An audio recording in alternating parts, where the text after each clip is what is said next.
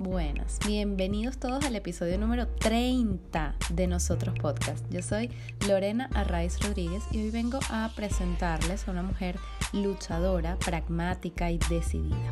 Ella es arquitecto, pero se convirtió en la directora de marketing de lo que comenzó siendo un emprendimiento familiar y ahora es una gran empresa, Goico Grill. Cuando contacté a Daniela Goicoechea Arraiz para esta entrevista, me preguntó si no seríamos primas. ¿Se imaginan? Sería un orgullo. Pero es que en realidad ya lo es, porque no somos primas, que sepamos, pero somos venezolanas. Y para mí es un honor poder contar su historia, que está llena de éxito, sí, por supuesto, pero también de mucha evolución, de valentía, de desapegos, de fortaleza y también de vulnerabilidad. Su creatividad le otorgó el Premio Nacional de Marketing 2018 en la categoría Pymes y Startups y el Premio Marcas de Restauración en categoría Diseño de Campaña 2018. En el 2019, cuando Yago y Cogril contaba con más de 74 locales en España y Francia, Daniela decidió despedirse para emprender con otras marcas desde su nuevo proyecto, Brand Crops. Sus razones fueron simples, seguir creciendo. En el interín, mientras su vida profesional subía como la espuma, se enfrentó a una prueba genética que le asomó la altísima probabilidad de sufrir de cáncer de mama y de ovarios, y tomó cartas en el asunto con todo su pragmatismo y también con el miedo natural de una situación así. Pero bueno, ya les estoy haciendo mucho spoiler, así que sin más, los dejo ya con este episodio número 30 de Nosotros Podcast con Daniela Goicoechea. Daniela Goicoechea, bienvenida a nosotros. Es un auténtico placer tenerte por aquí. Muchísimas gracias por tu tiempo, por tu espacio y por venir a conversar con todos nosotros. Lorena, gracias a ti por tenerme en tu espacio. Yo feliz, obviamente, de compartir estos raticos contigo y contarte un poquito más. Seguro, seguro que sí, va a ser muy interesante. Daniela, nosotros eh, te definimos como una mujer pragmática, así te vemos, luchadora, decidida, pero bueno, cuéntanos tú cómo te defines. ¿Qué significa pragmático? a mí me encanta esa palabra, pero yo la verdad es que no estoy clara de qué significa pragmático. Bueno, yo lo, a ver, te lo digo como yo lo veo, ¿vale? Es como hay que tomar una decisión y esas decisiones normalmente implican un montón de cosas. Hay, eh, pues bueno, cosas em, emocionales, cosas racionales. Eh, una persona pragmática para mí, pues toma la decisión mm, de la manera más Mm, racional posible, que no quiere decir que eh, no haya eh, emociones de por medio, sino que, bueno, mira, esto es lo que hay que hacer y esto es lo que toca y con esto avanzamos, ¿no? Es un poco así. Ok, ok. Sin duda, entonces yo sería una persona pragmática. Yo siempre lo he visto como alguien decidido o alguien que sí, que toma decisiones de una forma muy rápida. O sea, yo recuerdo, por ejemplo, es más, yo cada vez que voy de compras, esto parece como súper banal, pero es muy yo yo voy para una tienda y hago recorrido, mm, yo creo que récord en nivel de tienda, o sea, de, recorrido por los pasillos, y saco toda la ropa que quiero llevarme y ni siquiera me la pruebo, me la llevo para mi casa. Yo sabes que esto es lo que quiero, esto es lo que quiero, esto es lo que quiero. Si después me queda mal, pues ya veré cuándo lo devuelvo, pero yo no voy a estar perdiendo tiempo. claro, probándote, claro. Bueno, ves, una persona pragmática. Yo creo, que, yo creo que parte de mi vida o parte de mi forma de ser en todo sentido es de esa forma. O sea, sí me he dado cuenta que tomo decisiones más rápido, que no quiere decir mejor, pero más rápido que los demás. Obviamente las decisiones, hay muchas decisiones que, que, no deberían ser quizás tomadas de la forma en que yo las tomo, que necesitan más tiempo o necesitan un momento quizás más de entenderlas y de verdad saber qué es lo mejor o qué es lo que más conviene. Y yo sí peco a veces puede tomarlas muy rápido. Pero bueno, también tengo un problema, que es que tengo una memoria muy mala. Yo tengo una memoria de pollo terrible y la verdad es que se me olvida, ya perdón, se me olvida que las tomo, esas decisiones, y de repente el día siguiente tomo la decisión contraria. Que eso me ha pasado. Oye, eso es un poquito peligroso. Pero bueno, nada. Eh, cuando eso me pasa, alguien me lo recuerda, me dice, Dani, recuérdate tu problema de memoria y echo para atrás. Digo, ah, ver, tienes razón, vamos, seguimos adelante. Pero sí, yo diría que el pragmatismo eh, o la toma de decisiones es sin duda una característica mía que va muy ligada también a mi rapidez. Yo creo que yo camino más rápido que la mayoría de las personas y eso va justamente asociado a mi forma también de ser, ¿no? De querer hacer todo un poco más rápido o, todo un poco más eficiente, sin perder tiempo. Creo que el tiempo es algo de lo más preciado que nosotros tenemos y trato justamente de sacarle el jugo a ese tiempo, ¿no? Ya sea para hacer algo útil, para hacer algo emocionante o simplemente para dormir. Tratar de justamente lo que el tiempo que le dedico a cada una de estas cosas sea tiempo de calidad y que no pierda tiempo en tonterías. Bueno, Pero bueno, todo esto te lo digo, Lorena, y de repente vengo y me distraigo completamente con Instagram y puedo pasar media hora en Instagram sin hacer absolutamente nada enriquecedor. Eso también Está bien, pero tú, eh, a ver, pero tú ubicas tu tiempo para tener ese espacio para estar en Instagram, o sea, está muy bien. Es verdad, Mira, es así. Eh, cada quien con sus cositas, dirían por ahí. Mira, Dani, y mm, a ver, en ese, en ese pragmatismo, ¿no? Em, ¿Cómo, ¿cómo, nos podrías eh, describir a la Daniela pequeñita? O sea, ¿cómo fue tu infancia? ¿Qué recuerdas, anécdotas, cosas de ti, de tu familia, de tus amigos, de tu entorno, de tu ciudad, eh, donde creciste? No sé, eh, cualquier cosita que, que, nos dibuje a esa, a esa Daniela niña, ¿no? Mira, yo creo que nosotros en mi casa nos criaron como a dos hijos únicos. Nosotros somos mi hermano y yo en casa pero cada uno, o sea, fue criado de forma de que nos podíamos comer el mundo, ¿no? De, nos dieron muchas, nos inculcaron muchas fortalezas y nos dijeron, mira, tú puedes llegar muy lejos y tú, tú eres inteligente y sí puedes. Y eso obviamente definió parte de mi, de mi personalidad creciendo. Yo los primeros años los pasé, bueno, yo nací en Estados Unidos, pero los primeros años mi primaria la pasé en Maracay por trabajo de mi padre. Em, pues la verdad es que recuerdo, por el tema de memoria, recuerdo muy pocas cosas de Maracay, pero el resto, mi bachillerato, sí lo hice en Caracas. Y yo me acuerdo cuando llegué a Caracas, que llegué a un colegio de niñas, que fue niñas caraqueñas, donde estudió mi mamá también, pues yo llegué del, del interior diciendo Naguará. O sea, yo llegué a un colegio de niñas caraqueñas diciendo Naguará, diciendo la niña campurusa. Y no fue fácil. Al comienzo. Hicieron bullying, ¿no? Pero sí, me hicieron algo de bullying, pero la verdad es que yo tenía una personalidad, tengo una personalidad que es fuerte, que es no quiero decir autoritaria porque eso suena feo, pero sí que me gusta que las cosas estén bien y que las cosas se digan de la forma correcta. Entonces, digamos que no trataba o, me defendía, ¿no? Al final terminé siendo una niña que, bueno, la clásica delegada de salón, em, queriendo ser líder, digamos, en todo tiempo, aunque no siempre fue, pero, pero sí me gustaba eso, ¿no? Tratar de justamente de tomar el control de las cosas. Yo creo que ese, eso de, de coger el control es también parte de mi personalidad justamente estaba leyendo hace poco un libro que me regaló un amigo que se llama el Enneagrama. No sé si lo has escuchado, algo sobre sí, el, Conoce a ti mismo, que habla sobre el Enneagrama. Eso es de Borja Vilaseca, ¿no? Venga, el de Borja Vilaseca. y justamente mi personalidad, o el que yo creo que es el que más se parece a mí, es, uno, en, en, pocas palabras, el control freak, ¿no? El que quiere tener el control. Pero bueno, ese era quizás yo antes. O sea, yo en el colegio era así, y cuando comencé la universidad, yo estudié arquitectura en la Simón Bolívar y entré a la Simón Bolívar, yo llegué, ¿sabes? Con esas ansias de comerme el mundo, de ser la mejor, no sé qué broma.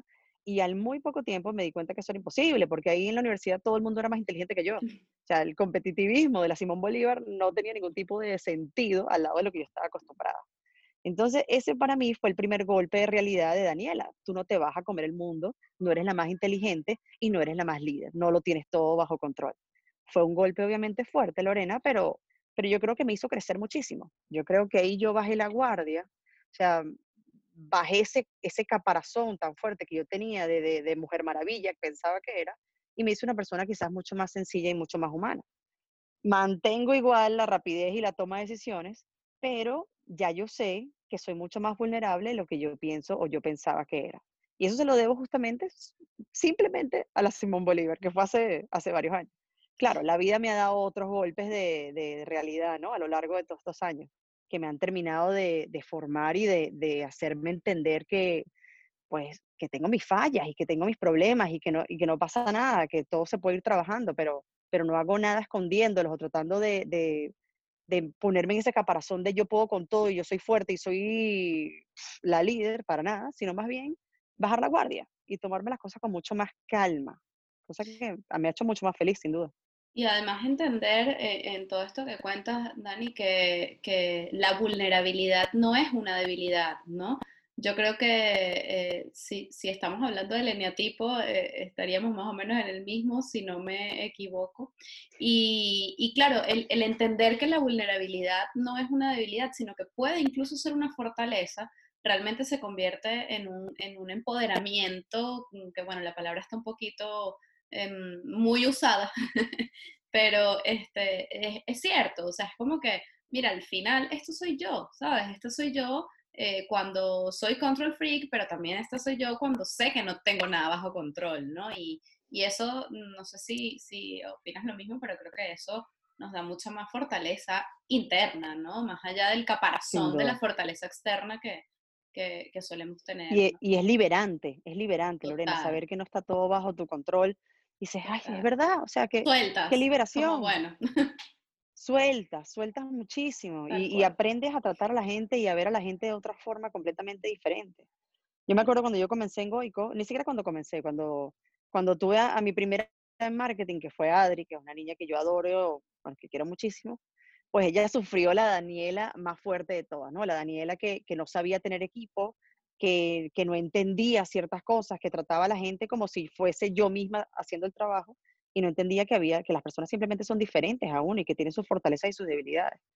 Ella, digamos que se caló esta, esta Daniela que era insoportable, pero justamente yo creo que los primeros años que yo tuve este equipo, también me fui formando justamente en todo esto de la vulnerabilidad. Leí muchísimo a Brené Brown, que me imagino que la debes conocer. Sí, por supuesto, gran maestra. Me ayudó, una gran maestra de la vulnerabilidad y, y, pues de abrirnos y de ser nosotros mismos, pues me ayudó muchísimo a entender justamente cómo mis acciones dentro de esta Daniela más fuerte o más ruda impactaban de forma negativa a todas las personas que estaban conmigo. Y bueno, yo creo, yo creo que esa, esa, esa terminación de transformación que yo tuve de, pasar de ser esta niña ruda que, que, se, que se aligeró con la universidad, pero terminó de dar ese giro completo ya ah, fue hace pocos años, o sea, sinceramente fue hace pocos años cuando llegué a entender esto bien. Obviamente todavía sigo, ¿no? Sigo en crecimiento, sigo en, en, en mejora de todo esto, pero, pero sí, yo considero que hace poco fue que de verdad me convertí en una persona un poco más completa, más, más vulnerable y más, más sencilla, creo yo. ¿Qué te hizo, así como hablaste de la universidad, qué te hizo dar ese, terminar de dar ese clic o dar ese otro paso, como dice una amiga mía, desbloquear el nivel de Mario Bros, ¿no? Decir, bueno, hemos pasado un siguiente nivel este, en esto de, de entender la vulnerabilidad eh, eh, o de entender, bueno, que eso, que no tenemos las cosas bajo control. Que, que no sé, ¿qué hizo ese clic? Bueno, yo creo que una de las cosas más fuertes fue justamente la prueba genética que yo me hice. Eso yo lo he hablado varias veces y de hecho voy a hablarla muy pronto también en, en mis redes, que fue cuando descubrí que tenía esta, eh, bueno, una alta posibilidad de que me diese cáncer de mama y de, y de ovarios, que para mí fue así como que, wow, o sea, yo puedo hacer lo que sea, pero genéticamente pues tengo este problema y no hay, no hay mucho que pueda hacer. Claro que sí hay cosas que puedo hacer, ¿no? Obviamente yo de hecho tomé las decisiones necesarias justamente para prevenir como la mastectomía y, y bueno, y ahorita unos años tendré que también seguir con, con, con, el tema de todos los ovarios, pero al final sigo teniendo cierta probabilidad de que, de que pasen estas cosas. O sea que al final mis decisiones no están 100% en mí y yo creo que eso justamente hizo que yo me, me hiciese más vulnerable. O sea, obligatoriamente tuve que ser vulnerable, tuve que ser vulnerable a que la vida tuviese otros planes para mí. Y yo no puedo hacer absolutamente nada. O sea, puedo hacer ciertas cosas, pero si va a pasar, va a pasar. Y tengo que justamente estar preparada para eso. Entonces, ¿para qué vivir con una corazón, con una carcasa? ¿Cómo se llama? Coraza. Con, coraza, carcasa, una carcasa. bueno, también. no, una, una, una coraza. Si al final, que, de, eso no me va a hacer feliz. Eso no me va a hacer feliz. O sea, ¿por qué no mostrarme yo como soy ya? Claro, qué importante eso de ser feliz. Yo creo que cuando nos preparan para el éxito, ¿no? Que, que es un poco lo que, bueno, lo que más, se, lo mejor visto en nuestras sociedades quizás. Eh, claro, nos preparan para eso, para ser fuertes, líderes, y entonces, bueno, si eres mujer, entonces eres la superwoman, y si eres no sé qué, entonces tal. Y es como, bueno, sí, o sea, mmm, qué chévere, gracias por el empujón y por ese chute de energía tan increíble, ¿no? Que nos hace llegar muy lejos, pero eh, pero eso no lo es todo. Lo que no nos dicen es que lo verdaderamente importante es ser felices, que lo verdaderamente importante es estar pues en paz con uno mismo, eh, disfrutar a la gente que tienes eh, alrededor, la gente que tienes cerca, tu familia, tus amigos, yo qué sé, ¿no? O sea, al final a, pareciera, no sé si estás de acuerdo, que eh, ser así, o sea, como entregarnos a esa parte más emocional o más humana, como decías hace un rato, eh, estuviese mal visto, ¿no? Y es como, no, tú tienes que ser tal, tal, tal, llegar, alcanzar, obtener, construir, crear, y es como, bueno, o sea, sí, pero ya va, ¿sabes? Tal cual. O sea, Justo eh, hace, hace algunos días estaba teniendo esta conversación justamente con, con otras mujeres españolas todas, y hablaban que, que, bueno, que sí, que esto todavía estamos avanzando, obviamente, en esto de la vulnerabilidad y en que la mujer sea vista como una persona, una mujer vulnerable, no pasa nada, pero que a nivel de política todavía cuesta muchísimo. O sea, si nos ponemos a ver las mujeres que han llegado muy lejos a nivel de política, en ese momento estábamos hablando, por ejemplo, de, de la alcaldesa, creo que es de Madrid, eh, de, de la, de la presidenta de la comunidad, no me acuerdo. Estábamos hablando de todas estas mujeres, puede ser. Díaz puede ser, Ayuso puede ser si es la que presidenta. esta, que, que al final estas mujeres no se pueden dar el lujo de ser vulnerables todavía porque pasan a ser el bulo de la sociedad, pasan a perder el respeto, cosa que está súper mal, o sea, estamos claros que es súper mal. Y lo ideal es que estas mujeres que están llegando a estos puestos, como por ejemplo la Merkel o este, mujeres como esta, pues no tengan problema en también dar ese, ese, ese lado vulnerable, porque al final esas son las mujeres que son ejemplo para todas las que venimos atrás y todas las que queremos lograr cosas increíbles, ¿no? Más allá de, de los pequeños logros que uno quiere tener, las que queremos llegar muy lejos, pues tenemos a esas mujeres como referencia. Y si ellas no son capaces de mostrar su lado vulnerable, oye, es un ejemplo que nos están dando a nosotros. Y que, pues, nada, o sea, yo creo que poco a poco lo iremos superando, pero todavía no hemos llegado ahí. Sí, sí, tal cual. Hace falta mucha más visibilidad de la vulnerabilidad, pero bueno, estamos en ello. Em, Así es. hablando de la vulnerabilidad y, y, bueno, de lo que implica, pues, mm, dejar de tener el control, ¿no? O entender que no lo tenemos, porque en realidad no es que lo dejamos de tener, es que nunca lo tenemos, pero nosotros creemos que sí. Em, ¿cómo, cómo eh, hiciste o cómo fue tu proceso dentro de, obviamente, de Goico Grill, desde el momento en el que tú llegas a España y dices, bueno, vale, mi hermano está acá, está, tiene este proyecto, tú te incorporas y luego pasan mm, siete años hasta que pues lo, lo dejas, eh, entre comillas, y, y- y bueno, ahí hubo una evolución, ¿no? Evidentemente, personal tuya, que, eh, bueno, nos gustaría pues, pues que nos contaras de ese proceso de Daniela dentro de Goico. A ver, a nivel personal, a nivel profesional, obviamente fue crecimiento constante, ¿no? Yo tuve que aprender a hacer marketing porque me tocó, cosa que me fascinó, además que aprendí a hacer marketing desde un punto de vista de, de, de experiencia, de, de ensayo y error, ¿no? Que, que, o sea, que al final de todas las cosas que hacíamos mal aprendíamos algo y podíamos mejorarlo. Luego, a nivel personal, más que estar ligado a marketing, está ligado como al impacto que nosotros tuvimos como Goico en la sociedad, por lo menos venezolana, que, que, que vivía en España, ¿no? O sea, lo, cuando, cada vez yo me- a mí me tocó, por ejemplo, Lorena, hacer muchísimos viajes al interior de España a inaugurar los Goicos de las otras ciudades, ¿no? Iba, por ejemplo, a la fiesta de Almería, iba a la fiesta de mm, Sevilla, o sea, dependiendo de dónde estábamos abriendo, me tocaba ir y dar un speech. Entonces, no solamente daba un speech a los chicos que estaban invitados, influencers, prensa y tal, sino que después me quedaba con los chicos del staff y pues hablábamos de, por qué estábamos aquí. Y escuchar las historias de cada uno de ellos, las historias de, de, de echar para adelante, de lo que significaba estar en Goico para ellos, de cómo haber conseguido una familia, lejos de la familia. Yo creo que para mí eso fue el mayor crecimiento, o sea, lo que me hizo entender el impacto de cualquiera de nuestras acciones, no solamente en nosotros, sino en toda la comunidad, que al final éramos mil y pico personas. Imagínate eso indirectamente, o sea, son mil y pico familias, indirectamente era un gentío que estábamos impactando y que estaban obteniendo una mejor calidad de vida o que estaban usando Goico como un primer paso para su crecimiento. O sea, eso a mí me hizo entender muchísimas cosas, que, o me hizo entender que yo era parte de algo más grande, que yo no estaba construyendo Daniela, sino que estaba construyendo, oye, un sueño, un sueño de que las cosas sí se pueden hacer bien y de que los venezolanos estamos aquí para echar para adelante y que lo podemos hacer. Entonces, eso a mí me abrió la mente por completo, o sea, dejé de ser una persona que quizás antes pensaba en, un éxito personal a pasar a una, a una persona con una mentalidad de propósito global, ¿no? A un propósito, digamos, de un, de un equipo. Hoy por hoy sigo creyendo de la misma forma. Yo creo que, que lo que nosotros logramos en Goico no es algo de Daniela Andoni y los directores de Goico, sino es algo de, un equipo completo. Y estoy segura que todos los que estamos ahí, no solamente nosotros, crecimos al darnos cuenta justamente de esto, de lo que estábamos construyendo y lo que se sigue construyendo. Porque que yo no esté ahí no quiere decir que paró. sino que está, gracias a Dios, en manos de personas más aptas que yo, seguramente. Entonces, sí, a nivel personal fue eso, ¿no?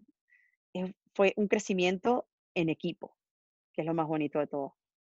Y has hablado además de, de dos cosas que quiero rescatar. La primera, el tema de hacer familia lejos de la familia, que yo creo que es algo tan importante y tan necesario, ¿no? Eh, va como a la par de, la migración, porque bueno, sí, por una parte nos tenemos que integrar en la, ciudad, en el país en el que estamos, pero por otra parte también necesitamos pues, sentirnos parte, ¿no? De algo, así que estoy segura de que todas las personas que te han conocido y que estuvieron o están en Goico, eh, eh, lo sienten así, ¿no? Así que, y eso se nota, además, ya desde fuera se nota.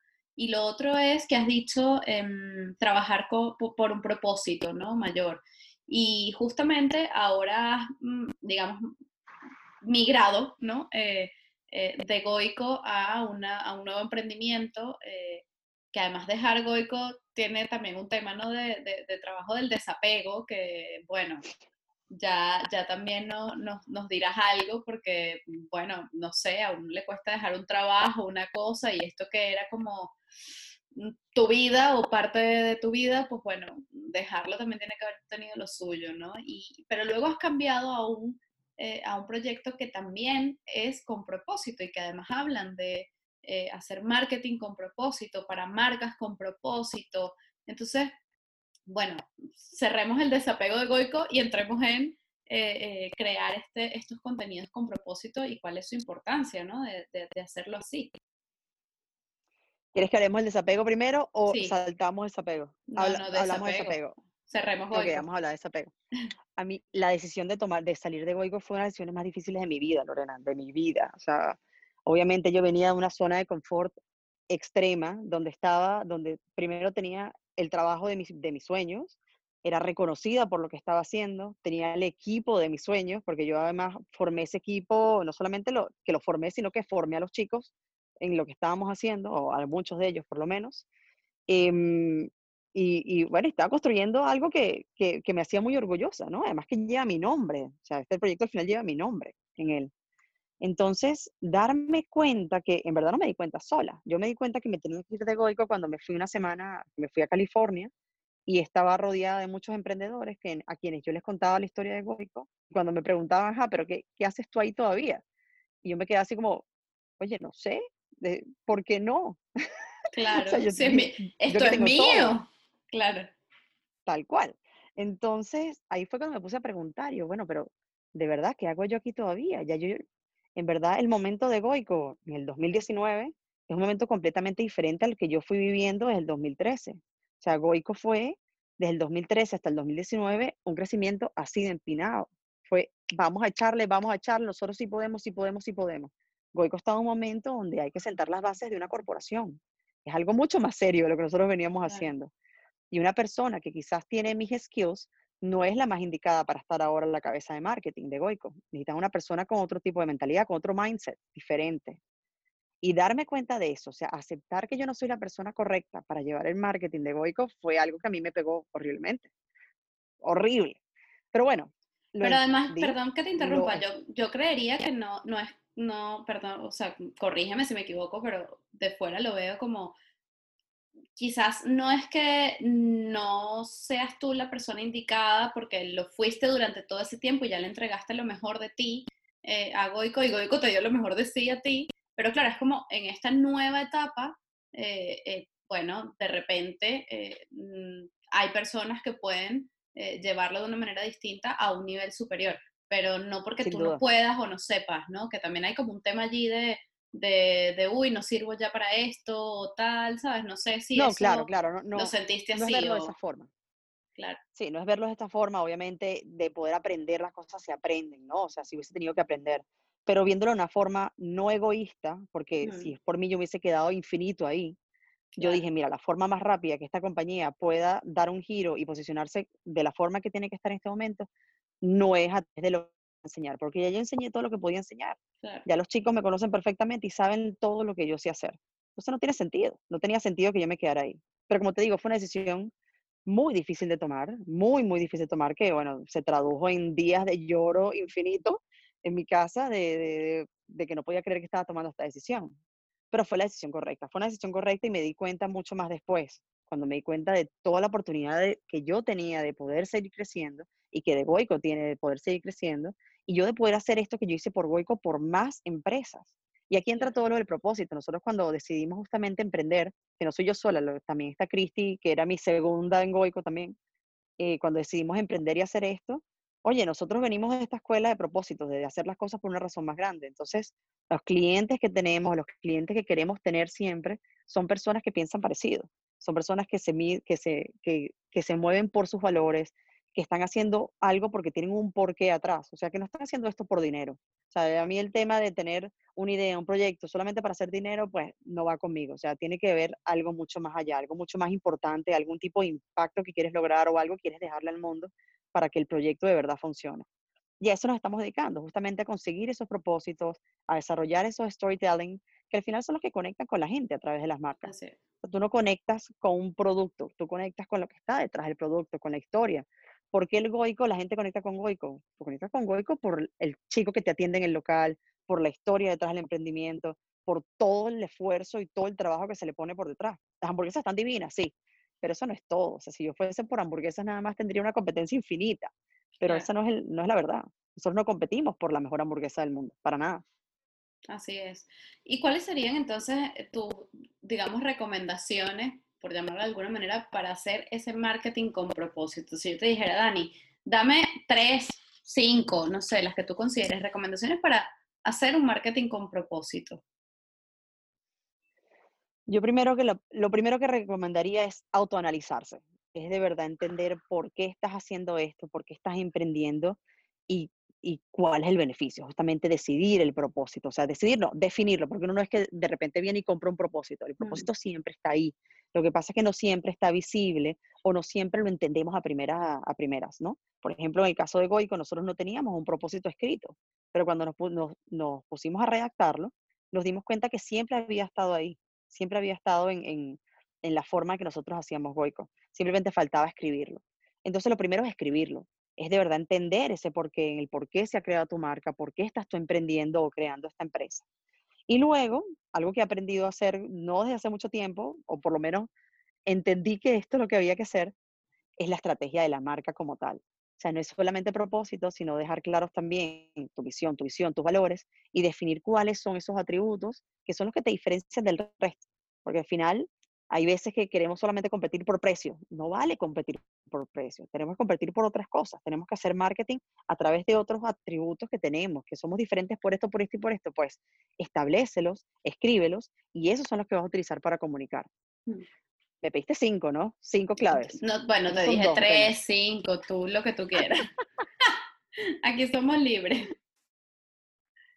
Mira, lo otro yo creo que muy importante es entender el, cliente, ¿no? De quién es el cliente y ponerte de verdad en sus zapatos y tomarlo en cuenta. Yo creo que si hay algo que nosotros nos ayudó en estos siete años fue pedir feedback y usar el feedback para tomar decisiones. No solamente preguntar si te gusta o no, es que si, te, si no te gusta, es preguntarte por qué no te gusta e implementar cambios rápidamente para poder mejorar muy rápidamente. O sea, es la, es la metodología muy de startup, ¿no? De, de prototipar, de poder pivotar rápidamente, de tomar decisiones rápido y ponerlas en, en, acción. Yo creo que hay veces que nos quedamos mucho en el planning, en vamos a probar esto, a ver qué tal por un tiempo, pero no nos damos cuenta muy rápido de las cosas que estamos haciendo mal.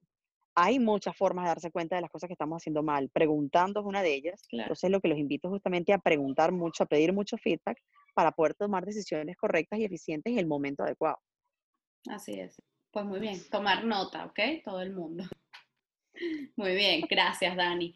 Em, bueno, y entonces lanzas de aquí, de, todo esto que aprendiste con Goico, eh, te lanzas a un nuevo proyecto eh, junto a Cristina, que, la mencionaste hace un momento, y, desde allí pues van a compartir un poquito todo lo aprendido en Goico, pues ahora para ponerlo en práctica con otras nuevas marcas, digamos.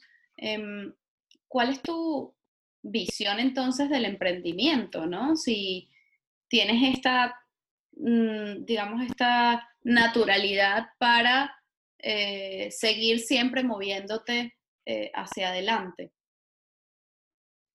A mí me encanta el emprendimiento porque me encanta crear cosas. sea, yo creo que eh, la magia de crear algo nuevo es una de las cosas que más me enamoran a mí. De hecho, yo soy pésima follow through. De hecho, mi, mi padre siempre me decía que, que, yo no terminaba nada, pero es porque me encanta crear.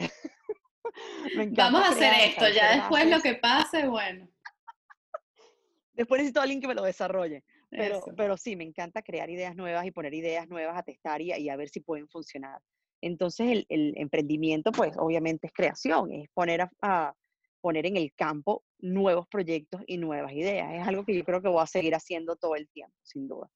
Eh, ya sea en forma de brand crops en este momento, que es un proyecto que me, me apasiona por, por eso, porque queremos escalar lo que nosotros hicimos con Goico, pues con más clientes o con más marcas, y pues puede venir otras cosas. Yo no quiero decir que este es el, el, único proyecto que voy a hacer yo en mi vida. Yo, yo me imagino que voy a seguir creando cosas, hasta dentro del mismo brand crops.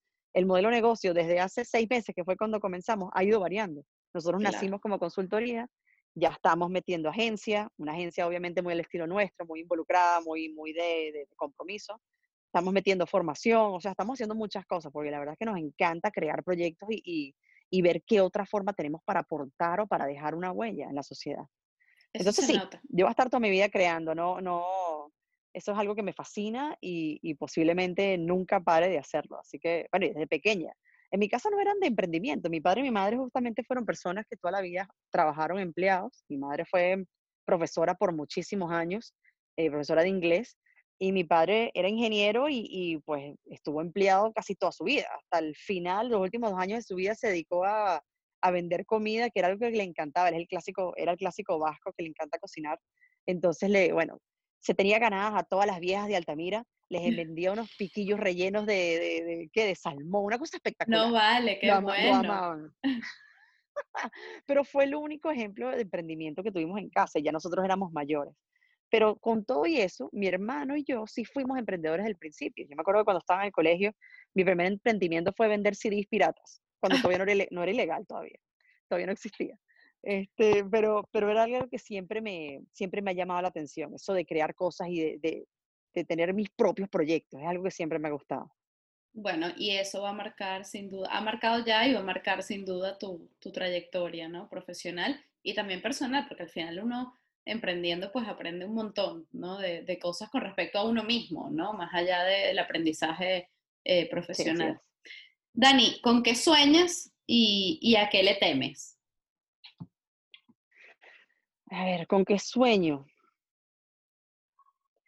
Mira, yo sueño con dejar impacto, con que pueda inspirar a otras mujeres, sobre todo a, que puedan crear sus proyectos, a que sepan que no es imposible, a que, a que sepan que con trabajo y con, pues, pues con ganas se puede lograr todo, ¿no? Yo, yo sí, el tema, yo, no me considero una mujer feminista, pero sí me gusta abogar, digamos, por las mujeres y, y, inspirar o motivar a que, pues, a que hagan lo que de verdad las haga felices, ¿no? Que a veces no es emprender, pero, pero con, con, que se sientan felices haciendo lo que hacen el día a día conmigo, para mí es suficiente. ¿Y a qué le temo? Pues, uy, a veces le temo no al fracaso como tal, pero así, por ejemplo, a que el día de mañana no pueda seguir manteniendo a las, a las 15 chicas que tenemos en el equipo, por ejemplo. O sea, ya a mí me, bueno, y lo mismo me pasa en Goico, o sea, entender que lo que nosotros hacemos no es que impacta mis finanzas, impacta la vida de 15 personas o de 15 familias más que están dependiendo de, de, algo que nosotros estamos haciendo. Eso, digamos que ocupa la mayor parte de mis pesadillas, que algo pudiese pasar en ese sentido. Pues obviamente me siento responsable de, de todas las personas que trabajan conmigo y antes me sentía responsable de las mil familias que estaban en Goico, que hace que ahora es como cierta liberación, ¿no? Ya no son 15, ya no son mil familias, son 15, menos mal. Ya es un poquito menos la responsabilidad. Pero sigue siendo algo que obviamente le, tengo muchísimo temor y, y espero que nunca llegue el día que yo tenga que obviamente pues dar una mala noticia de este estilo, ¿no? No, bueno, seguro que no. Y si toca, pues también seguro de que vas a poder hacerlo de la mejor forma. Eh, Tienes una hija, ¿sí? Yes. Tu bebé, ¿qué le dejas? Mira, a mí me da risa porque este, mm, yo no he sido nunca, bueno, no he sido desde que nació, ya tiene cuatro años, la mejor mamá, como lo pudiésemos llamar, tradicional. O sea, yo no, no la llevo para piñatas, la lleva mi mamá, justamente. Eh, no soy la más involucrada en el colegio para nada. El año pasado pues me fue terrible con el tema de, de, ser buena madre en el colegio, pero, pero sí le dejo, yo espero poder dejarle el ejemplo de una mujer, mm, bueno, no, no quiero volver a caer en la palabra empoderada, pero una mujer empoderada, una mujer independiente, una mujer que es libre de tomar sus decisiones y de, y, y de ser feliz a su manera. Ojalá ella algún día lo pueda entender, porque hoy, obviamente todas estas decisiones que estoy tomando, pues sacrifican mucho tiempo de estar con ella, algo que a mí me duele horriblemente, ¿no? Pues me encantaría, pues, dedicarle mucho tiempo, pero también me encanta trabajar. Entonces me la paso en esa constante disyuntiva de, oye, quiero trabajar, pero, pero tengo que pasar tiempo con Alay. Entonces, ojalá en un futuro ella entienda que, que quizás lo que yo quiero es dejarle el ejemplo, más allá de ver televisión con ella, pues dejar algo que quizás es más valioso para ella en el futuro, que ella pueda también ser una mujer independiente, valiente y libre, sin duda. Seguro que sí.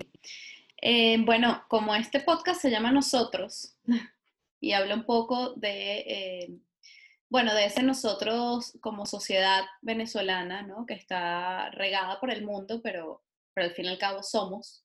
Em, yo te quiero preguntar cómo defines a Venezuela, qué es Venezuela para ti y, cómo crees que podemos reconstruirnos como sociedad desde donde estamos hoy, no mañana cuando pase X cosa, no, no, no. O sea, hoy, hoy, aquí y ahora, eh, cómo podemos ayudar a reconstruir ese nosotros que está tan roto, ¿no? De alguna manera.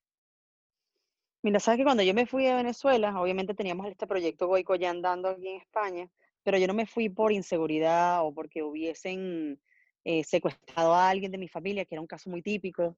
Yo me fui porque no estaba muy de acuerdo con ciertos valores que estaban floreciendo en la sociedad. O sea, yo siempre he sido muy de, pues, de anticorrupción, de anticaminos verdes, de grises. O sea, siempre he sido como muy recta en ese sentido y sentía que mi generación, que gente con la que yo crecí, o quizás con la que no crecí, pero con gente muy parecida a mí, estaba cayendo demasiado en este tipo de cosas. Ojo, antes yo era mucho más estricta con esto. Yo siento que ahora en Venezuela lo que están es sobreviviendo y pues hay que hacer lo que sea para sobrevivir. Pero yo antes no pensaba así, antes era mucho más estricta con eso. Y creo que para yo, para volver a llevar a Venezuela a algo de lo que yo me siento orgullosa, hay que hacer un gran trabajo en el reforzamiento de los valores, en los valores de la familia, en los valores del trabajo, en los valores de, pues, nada, de la justicia, de, ser correctos y hacer las cosas como se tienen que hacer. Entonces, ¿cómo podemos hacer nosotros desde lejos? Es súper difícil, pero yo creo que dando el ejemplo y haciendo las cosas bien, estando fuera de Venezuela, es una buena forma de hacerlo. O sea, demostrar que los venezolanos podemos hacer las cosas bien sin meter la mano en lugares donde no tenemos que meterla o metiéndonos por los caminos verdes, es una forma de mostrar que el venezolano sí vale y que el venezolano puede hacer las cosas bien.